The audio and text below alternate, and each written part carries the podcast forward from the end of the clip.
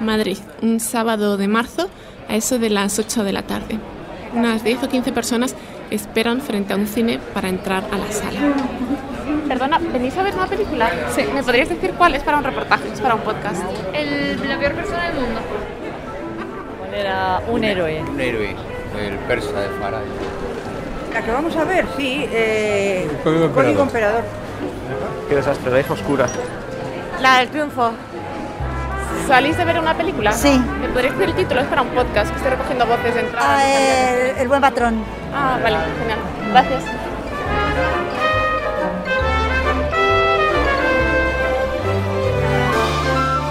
Me gusta ir al cine, me gusta mucho. Trato de hacerlo varias veces a la semana. Por suerte, claro, vivo en una ciudad en la que todavía existen cines. Madrid tiene sus salas en versión original, algunas mejores y otras peores, pero es un lujo, es cierto. Como decía, a mí me gusta el cine y también me gusta el silencio. Sí, soy una de esas personas, lo reconozco.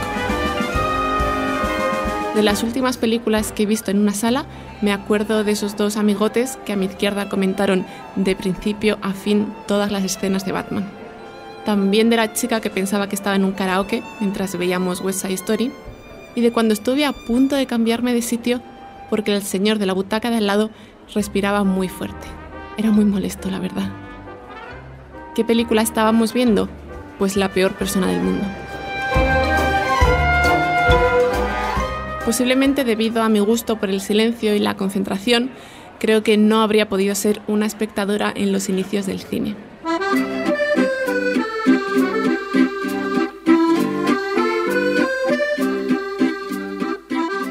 Es que hace unos cuantos años, 127 concretamente, hubo otra cola, una primera espera para ver imágenes en movimiento.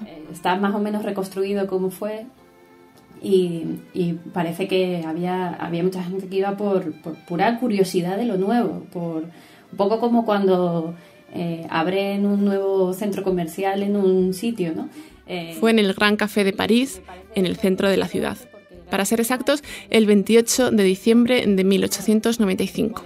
Imaginemos entonces un grupo de, sí, burgueses curiosos, expectantes por ver algo que no podían ni imaginarse porque nunca lo habían visto antes. Si no habíamos visto nunca imágenes en movimiento, de repente ver aquello era, um, era imposible comprender. Creo que es como si ahora nos llevasen a la luna o algo Más así. que dentro de la sala, Marina Hervás, filósofa y musicóloga, elegiría estar fuera, en ese impasse lleno de expectativas por descubrir qué tenían preparado los hermanos Lumière. Ah, Me encantaría poder estar en la puerta, ¿no? escuchando a la gente que entra y a la gente que sale, porque para muchos fue realmente un shock, eh, un, shock estético. no entender- Marina acaba de publicar La escucha del ojo, un libro en el que repasa la relación entre el sonido y las imágenes en la historia del cine. Dejémoslo claro, ese día no nació el cine, pero sí nació la forma de ver cine, al menos la única que existió durante bastante tiempo. La puesta en escena diríamos que ha llegado hasta nuestros días y hasta nuestras salas, es decir, una pantalla y unos espectadores. A partir de ahí se da una paradoja.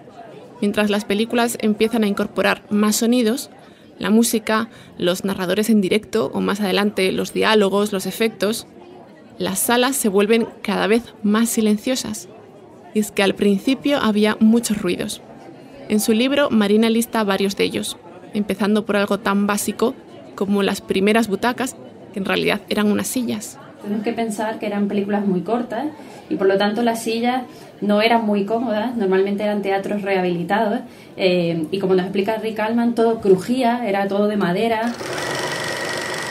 Tampoco podemos olvidar que el cinematógrafo, esa primera cámara proyector, era muy ruidoso. Probablemente, aunque esto no, no está tan claro en todos los cines, pero el propio cinematógrafo sonaba muy fuerte, es decir, era una máquina. de Pues eso, una máquina funcionando en mitad del teatro. Y además los espectadores no estaban callados, no guardaban silencio ni en el teatro ni en la ópera. ¿Por qué hacerlo en esa atracción de feria entonces? en, en muchos contextos, eh, por ejemplo, cuando algo no le gustaba a la gente, aplaudía, bucheaba, o cuando le gustaba mucho, aplaudía para que se repitiera.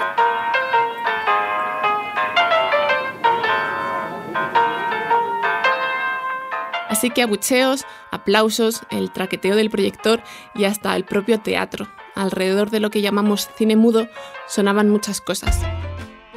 Esa idea de la sala de cine como un espacio sagrado y sigiloso es bastante moderna. Eh, el, el silencio progresivo en las salas de, de, cine en realidad es un silenciamiento progresivo de los espacios de, de experiencia comunitaria, porque sucede también con, con, la ópera, lo rastreamos muy bien, bueno, y, y el concierto público. Pensemos que en esta época las películas no tenían entidad por sí mismas. La gente pues, compraba una entrada para ver una película, pero también muchas más cosas. Se iban intercambiando eh, proyecciones de, de cine con, con, otras variedades, con bailarines, con eh, cantantes. A Marina se le ocurre una comparación contemporánea. La, la gente que, que sea de, de España, de, mi generación, una especie de noche de fiesta, ¿no? Que era estos programas de la televisión española eh, que había eh, unos cómicos, un cantante, luego hacían una pequeña entrevista, ¿no? Una cosa así como de entretenimiento de pequeña duración. Pero todo cambia cuando el cine se independiza, cuando se reivindica como un todo. Ver una película ya es un espectáculo autosuficiente. ¿no? Pasamos de esta cercanía del el evento social a que la propia película sea un todo, una experiencia inmersiva eh, que de alguna forma nos aísla de, de lo cotidiano. Es ahí cuando se prioriza el silencio, cuando la sala ya necesita callarse y comienzan, bueno, pues las reformas. Pues vemos cómo se ponen alfombras en el suelo para silenciar, se nos ponen cada vez sillas más cómodas, eh, que también están acolchadas para que no crujan. Es decir, la, lo que es la propia sala sufre el silenciamiento que se exige del propio evento. Pero También cambia la distribución de los teatros e incluso la composición del público. Inicialmente, la separación en los teatros, ¿no? como sabemos, de las distintas alturas y los palcos, eh, eran una forma de marcar la clase. Porque la claro, era en los palcos donde se sentaban las personas de clase alta, los aristócratas, los que habían pagado la entrada más cara. Abajo estaban los obreros, con los que no querían juntarse. A, al aristócrata de turno le interesaba ver a otros aristócratas, no a gente pobre, por decirlo así.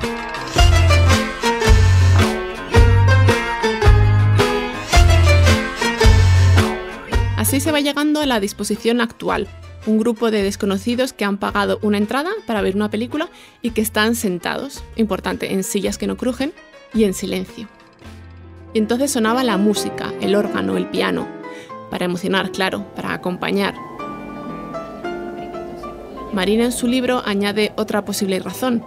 La música suena para acallar a los fantasmas, para hacerlos reales. Entonces, eh, sí que está muy claro que, había esta relación entre esos monstruos o esas figuras, eh, eso, ¿no? Que decíamos grotescas o, extrañas eh, en el inicio del cine. Dar algún tipo de, de sonido, para, aunque parezca extraño, daba realismo a esas figuras. Para los primeros espectadores, ver la imagen de alguien en movimiento, proyectado en una pantalla, era como ver a un espectro, ver un fantasma como si alguien regresara del más allá. Y la música le hacía más humano, le volvía real, le daba tres dimensiones. Entonces, la manera de hacer más mm, humano aquello que aparecía eh, era justamente con un lenguaje que ya se conocía, que era el de la música. En conclusión, a esas primeras películas las llamamos mudas, pero en realidad estaban rodeadas de muchos sonidos, algunos accidentales y otros hechos a propósito, algunos melódicos y otros pues puro ruido. Ahora todo ha cambiado mucho. Primero porque entramos al cine con un QR. Hola, buenas. Sala 4. Pues bajando la escalera y a mano izquierda. Y segundo porque hoy en día en una sala solo la película tiene derecho a sonar. Que un sonido bueno no se nota que es bueno, un sonido malo se nota enseguida que es malo. Y hay una persona que trabaja decidiendo qué suena y haciendo que suene bien, claro. Pelayo es uno de ellos. Y como buen director de sonido le gusta jugar con la gente, hacer magia y que no descubras el truco. O sea, estás mani manipulando el cerebro de la gente, es maravilloso. Es maravilloso porque somos gente manipuladora, realmente, ¿sabes? La mirada encendida, un podcast sobre el cine y sus alrededores.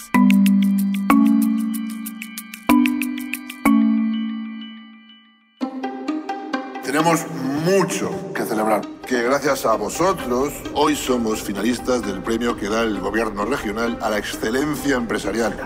Seguramente has visto El buen patrón, de Fernando León de Aranoa. El Goya a la mejor película, a mejor dirección, mejor protagonista, mejor guion original, mejor montaje.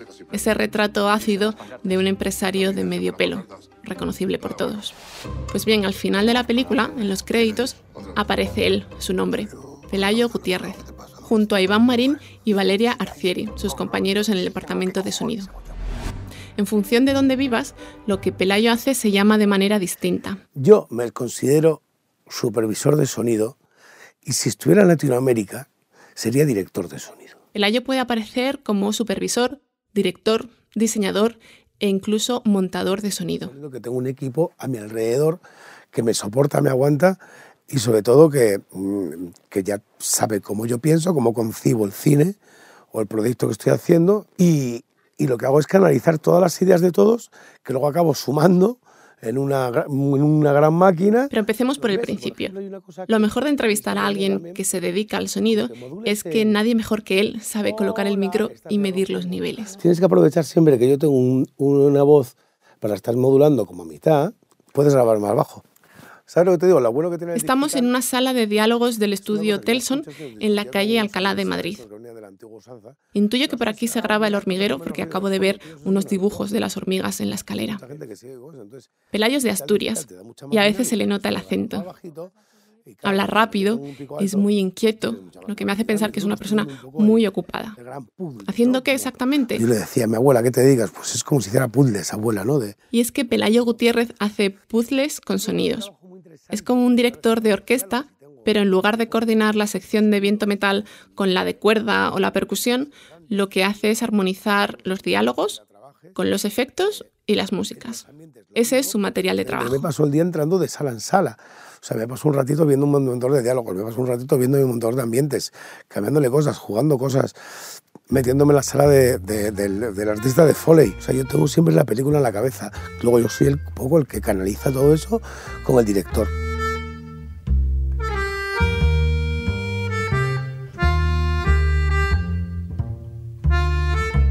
No creas que en el cine español hay muchos como él. La figura del supervisor de sonido es relativamente reciente. Los sonidos somos muy pocos las que lo utilizamos, ¿no? Generalmente es un motor de sonido, un sonido directo y un mezclador. Y, y tampoco hay alguien que cohexione todo eso. Y además de que haya pocos, ninguno es exactamente como Pelayo, que por cierto tiene tres premios Goya. En todos estos años ha participado en más de 200 producciones. Ha firmado el sonido de películas tan distintas como Dolor y Gloria, de Pedro Almodóvar, Siento mucho no haber sido nunca el hijo que tú deseabas. La Isla Mínima, de Alberto Rodríguez, ¿Dónde estabas la noche que desaparecieron? 17, de Daniel Sánchez Arevalo, ¿Qué conclusión sacas de todo esto? Que mientes. es decir, drama, thriller, cine social, costumbrista, comedia. Pelayo sabe qué teclas hay que tocar en cada género. Eso es lo mismo hacer una película de dos hablando que hacer una película de marcianos de- aterrizando en, en el Parque del Oeste. A veces lo mejor del sonido es que pase desapercibido. Lo divertido de una película costumbrista es que la postproducción no se note, que no apabulle la imagen, que no se coma la imagen, tiene que estar todo medido siempre. Y otras veces, en cambio, todo tiene que sonar mucho más. Comedia, pues evidentemente una comedia tienes que tener unos diálogos buenos, tienes que tener un buen sonido directo y luego que hay una torta, pues tienes que pasarte por tres. Una torta en vez de hacerla normal, la haces mucho más exagerada. Todo eso lo enseña el oficio, los años de experiencia. O sea, sé que la de los marcianos voy a doblar el 80%.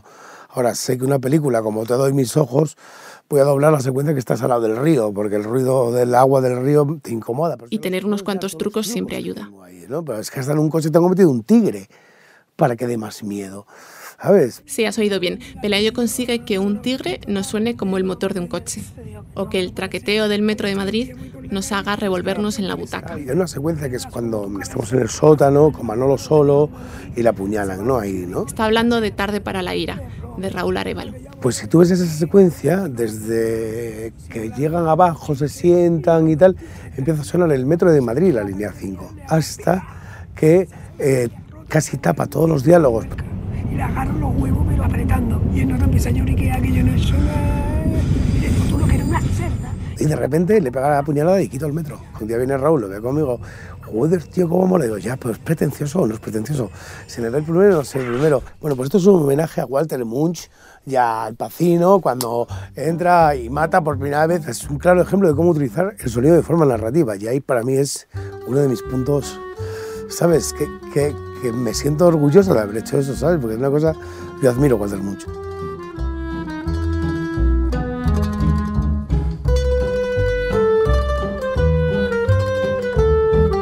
Sonido en una película sirve para muchas cosas. Para que nos expliquen con palabras lo que ha pasado, para creernos los escenarios, los platós, los viajes en el tiempo y también para narrar. Me encanta encontrarme con guiones donde de repente te ponen, eh, te plantean la secuencia y te, se escuchan unos pasos que vienen de, o en la habitación contigua suena tal, o, ¿sabes? Y narrativamente eso está contándote algo. ¿Qué es el cine? El cine es el fuera de campo. El cine es el fuera de campo. Es decir, lo que no vemos en la pantalla, pero sabemos que está ahí. El espacio que rodea al protagonista, el personaje que está escuchándole mientras él habla, o el río que hay a su lado, o el teléfono que suena en su bolso. Todas esas cosas no existen hasta que Pelayo las hace sonar. O sea, estás manipulando el cerebro de la gente, es maravilloso. Es maravilloso porque somos gente manipuladora, realmente, ¿sabes? Es una buena forma de verlo, aunque lo de director de orquesta sea más bonito, lo cierto es que gracias a la edición de sonido podemos imaginar más y mejor. Nos creemos las historias y nos emocionamos. Para conseguir ese efecto, lo primero que Pelayo necesita es saber qué se quiere contar, y con suerte en el guion estará la respuesta. Cuando me leo un guion, pues me gusta mucho ver que ya tienen notas los directores de cositas de sonido, más las cosas que yo puedo aportar luego. La preproducción de sonido, la primera fase de todas, comienza con esa lectura atenta. A Pelayo le brillan los ojos cuando menciona los ejemplos de Alberto Rodríguez, del que está montando el sonido de su nueva película, Modelo 77, o cuando me habla de Manuel Martín Estamos aprendiendo. Piensa que con Manolo Martín, desde que hizo su primer corto, llevamos trabajando juntos. Manolo nos conocemos demasiado bien. Cuando llevas más de cuatro o cinco películas con el mismo director, todos hemos aprendido unos de otros, ¿no? Entonces lo que hiciste en aquella que quisiste y no te funcionó aquí, vas a rodarlo para que te funcione. Son directores que ya escriben pensando en el sonido y en lo que Pelayo puede hacer con él. Y sabes que luego la puesta en escena va a ir de la mano y pensado el rodaje para poder hacer eso. Y ya está rodando pensando en Pelayo. Después de esa primera lectura, es el momento de hablar con el director, entender qué historia quiere hacer, pero también con otros miembros del equipo, empezar a coordinarse.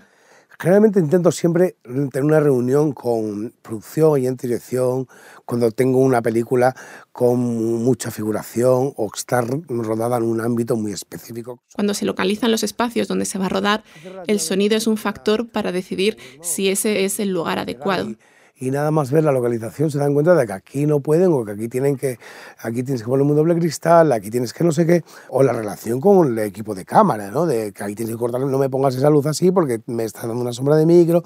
Luego también hay cosas que Pelayo dice, mira, pues son de sentido común, que se aprenden con el oficio. Si quieres rodar un plano de, de dos eh, tirándose los tejos en Gran Vía, ¿sabes? Si vas a, rodar contra una pared, pues vete a rodar a otro sitio y te quitas el tráfico. No sé, es que son cosas también de sentido común.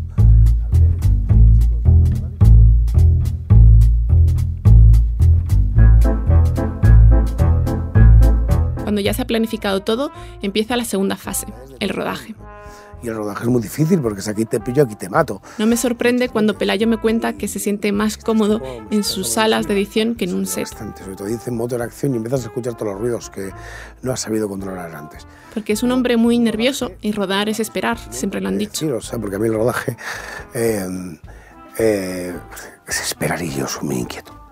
Vale, rodar es esperar para el de sonido bastante. Pero la grabación es muy importante, claro. En un rodaje se registra la imagen pero también el sonido directo. El sonido directo es la columna vertebral y cuanto más limpio y más eh, legible sea para el espectador, mucho mejor. No hay cosa más incómoda que el espectador diga qué ha dicho, ¿no? De eso se ocupan los sonidistas. Por un lado hay que cuidar los diálogos, lo que los actores dicen. Todos los actores, de hecho. Eh, tienes una película de 10 actores, pues que cada uno tenga su radiomicro y sus dos perchas. Tenemos Claro, para eso tienes una postproducción, para luego poder coger el micro adecuado en el sitio adecuado, que no me...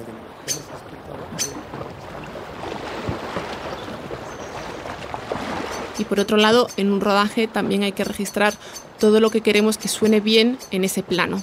Los figurantes del fondo, el agua del río, el piar de los pajaritos, el tráfico de la autopista de al lado, todo. El interior de un castillo también es un buen ejemplo. ¿Cómo suena ese sitio? Yo necesito llevarme eso ¿sabes? Cómo suena un castillo, ¿sabes? Y en el castillo hay 40 señores eh, con, con, ¿sabes? Con sus uniformes y sus armas y sus vainas pegando gritos. Yo quiero eso, luego ya pondré más cosas yo. No me vale del plano que rodado, tienes que cogerme esos 50 tíos y grabármelo. Y tener esa base. Yo luego a partir de ahí decoro. Pero tu imagen ganará, siempre ganará. Yo pienso que el cine es un. Todo ese sonido, esos archivos, recordemos, llegan a un estudio como este y entonces empieza la postproducción. Empieza Pelayo a dirigir la orquesta o a manipular, como tú quieras verlo. Entonces, lo primero es técnicamente verme la película y la primera vez que veo la película apunto lo que no entiendo. Busco tomas alternativas que no estén montadas de sonido. En este punto el director desaparece durante un Eh, tiempo. yo necesito siempre cuatro o cinco semanas para mí, pero quiero que desaparezca de mi vida, para que coja un poco de distancia.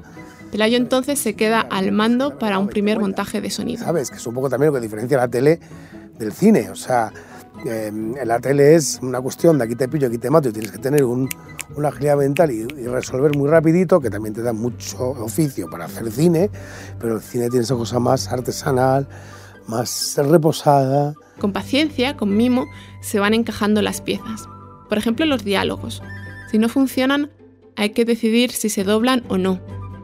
No me refiero a doblar en otro idioma, para el extranjero, sino que los actores se doblen a sí mismos para tener un sonido más limpio, para entender mejor lo que dicen, o incluso para mejorar las interpretaciones si es necesario. Cuando ya veo que no tengo tomas, pues recurro al doblaje. Entonces ya traigo al actor, intentamos doblar, tengo muchos trucos para doblar, para que el doblaje no suene a doblaje.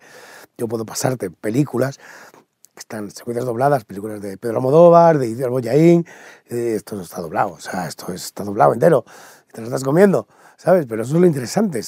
En la edición de sonido hay varios frentes y se avanza en paralelo. Mientras unos se ocupan de los diálogos, también comienza a componerse la música.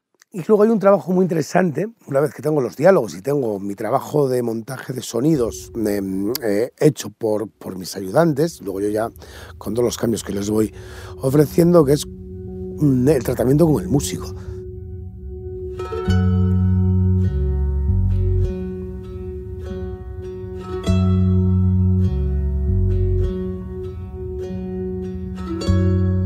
En la Isla Mínima, por ejemplo, con el músico Julio de la Rosa, probaron hacer algo diferente, una música escondida, La Isla Mínima es una película donde no sabes dónde empieza la música y dónde acaba el sonido.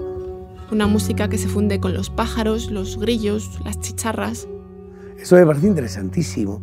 ¿Sabes? Que de repente mi ambiente sea casi música o su música piensen que es un ambiente.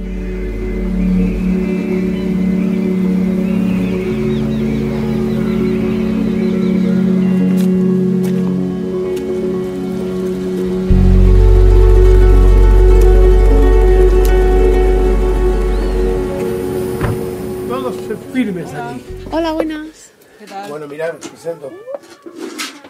Ella es Ana Caparrós y es Agustín. Hola, soy Andrea, encantada. Una vez preparados los diálogos, la música, solo nos quedan los efectos. Y estamos en la sala donde se fabrican. Y bueno, estamos en la sala de Foley, que tiene superficies, diferentes superficies en el suelo, muchos calzados y muchos objetos de todo tipo, plásticos, papeles, metales, vidrios, diferentes cosas para tirar en el suelo y hacer diferentes suciedades en el suelo, ropas. Ana Caparrós y Agustín Cazzola son artistas Foley. Ana está detrás del ordenador y Agustín tiene un balde en la mano que está a punto de estampar contra Ahora el en este suelo. momento estamos haciendo golpes de un balde en una prisión, en una celda de un prisionero que se enoja y rompe un balde. Sí, yo le voy lanzando la imagen y voy utilizando los distintos micros que hay en la sala para utilizar el que más me convenga y grabarlo a él. Hacemos distintos planos sonoros con la colocación de cada micrófono. ¿Y cuántos micros hay ahora mismo en esta estancia? Hay cuatro micros, pero ahora mismo puestos tenemos tres. Y ahora mismo estamos grabando con dos.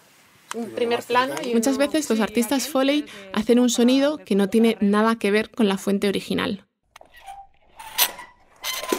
Logran un chirrido despegando una cinta de una puerta metálica. Recrean una pelea con unos cuantos periódicos enrollados.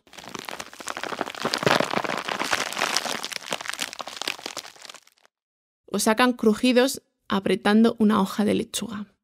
Su trabajo es doblar los sonidos que en rodaje no se han grabado bien o no tienen la intensidad suficiente. Por ejemplo, sí, un balde en una celda. Si quieres te muestro una vez cómo lo hacemos. Con una toma. Y de paso grabas, grabas unos golpes de balde si quieres. Va- van a sonar fuertes.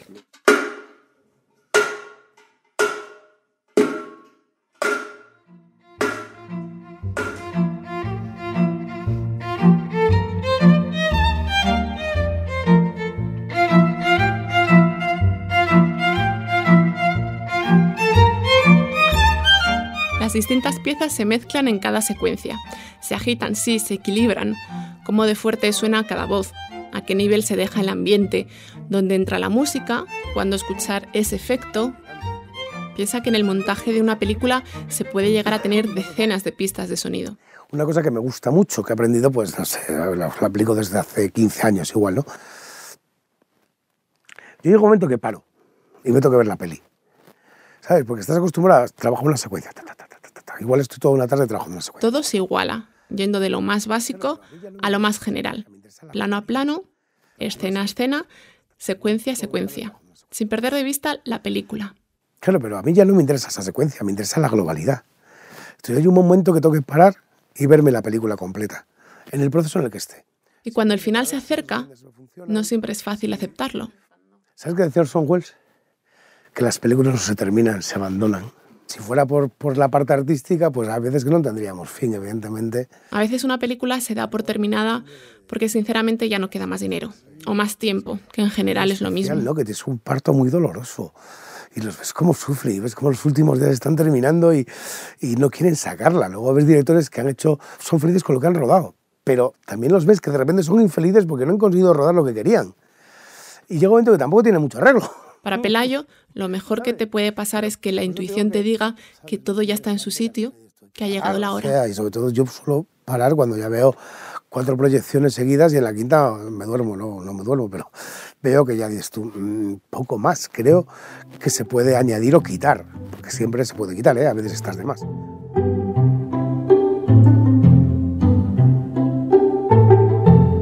Ahora una película la puedes ver en un cine, pero también en la tele, o en una tablet, o incluso en el móvil. No es lo mismo un sonido que otro. Así que la mezcla final que oyes en un cine es diferente a la que escuchas en el salón. Yo ahora cuando hago una película saco luego materiales para todo tipo de formato. Es decir, saco una norma para televisión, si es la europea la EBU, si es la americana la ITU, si es eh, internet es una norma para internet.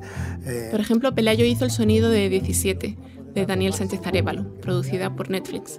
Y en ese caso, él sabía que la pequeña pantalla sería la curioso, porque principal. por ejemplo haces una película con Netflix y te dicen, no, no, lo quiero que lo hagas para esto, para el dispositivo, porque realmente es donde tienen el, el- la gran mayoría de, las, de los visionados. ¿no? Primero me haces una mezcla para este formato y luego haces la mezcla para el cine. Porque yo sé que en el cine voy a estar dos semanas y en este formato voy a tener eh, el, el 90% de los visionados de la película. Pelayo tiene claras sus preferencias. El mundo ha cambiado. El mundo ha cambiado con todo lo que son el streaming, las plataformas, etcétera, ¿no? Evidentemente, el cine en el cine. Pero para él, en lo profesional, todo siempre parte de la misma base. Me da igual tener la mejor mesa, el mejor Pro Tools, la mejor cámara, el mejor micro. Si tú no sabes lo que tienes entre las manos y lo que quieres hacer y a dónde quieres llegar, y sobre todo lo compartes con tu director, no llegarás nunca a ningún sitio. Es importante este por, por las subvenciones luego, ¿sabes? Es que si no se las quedan todas los del cine. Qué emocionante. ¿Y cómo pinta? Pinta bien. A ver, hay unos problemillas que hay que resolver, pero nada grave. ¿Con los empleados? ¿No están contentos? Los empleados nunca están contentos. Mira, Volvamos a donde habíamos arrancado, a la sala de cine. Desde aquella primera lectura de guion pasan meses, incluso años, hasta el día del estreno. Y Pelayo está al comienzo de la aventura y también al final. Generalmente yo siempre voy a los estrenos, intento hablar con el proyeccionista, hay, hay, proyeccionistas que saben más, otros que saben menos, pero bueno, eso ya estás en manos de la industria y de dónde vaya tu película, ¿no? Este lugar, a ojos de Marina y de Pelayo, es distinto. Ella analiza la sala como filósofa y Pelayo como experto en sonido. Pero ambos han llegado a las mismas conclusiones. Primero, que el audio está ganando atención después de haber sido siempre el segundo de la clase. La- cada vez es menos evidente que sea la imagen o lo visual lo que estrictamente eh, marca nuestra experiencia. De hace unos años hacia acá vamos cogiendo cada vez más no poder, porque no es una cuestión de poder, sino importancia dentro de la industria, que el cine no solo imagen, es audiovisual, es imagen y sonido. ¿no? Después que el escenario está cambiando y mucho. O sea, hay un cambio tecnológico muy interesante porque ha traído mucho trabajo, pero también nos da y nos quita. ¿eh? Pero que no todos los avances están disponibles, ni siquiera en los cines. Porque si te piden un Atmos y un 5.1, pero luego ¿quién, tiene, ¿quién ve en su casa un Atmos y un 5.1? Y mucho menos en nuestras casas. Eh, el, sonido, el, sonido, estaba muy cuidado en sala, pero mm, ¿quién tiene 5.1 en su casa? Prácticamente solamente los frikis de, eh, del sonido, que por ejemplo yo lo soy, no lo tengo. Y, y digo friki con todo el cariño, ¿eh? no lo La tecnología corre más que nuestra capacidad de adaptación y que nuestros ahorros, pero Marina ve una tendencia. Mi sensación, y especialmente a partir del desarrollo del Dolby Surround es que mm, eh, se potencia más la, cuestión experiencial. Eh, creo que la tendencia de nuestra, de nuestra sociedad, quizá por la hiperdigitalización, es que las experiencias que hacemos fuera de casa cada vez sean más pregnantes, es decir, que sean más distintas a nuestra experiencia cotidiana.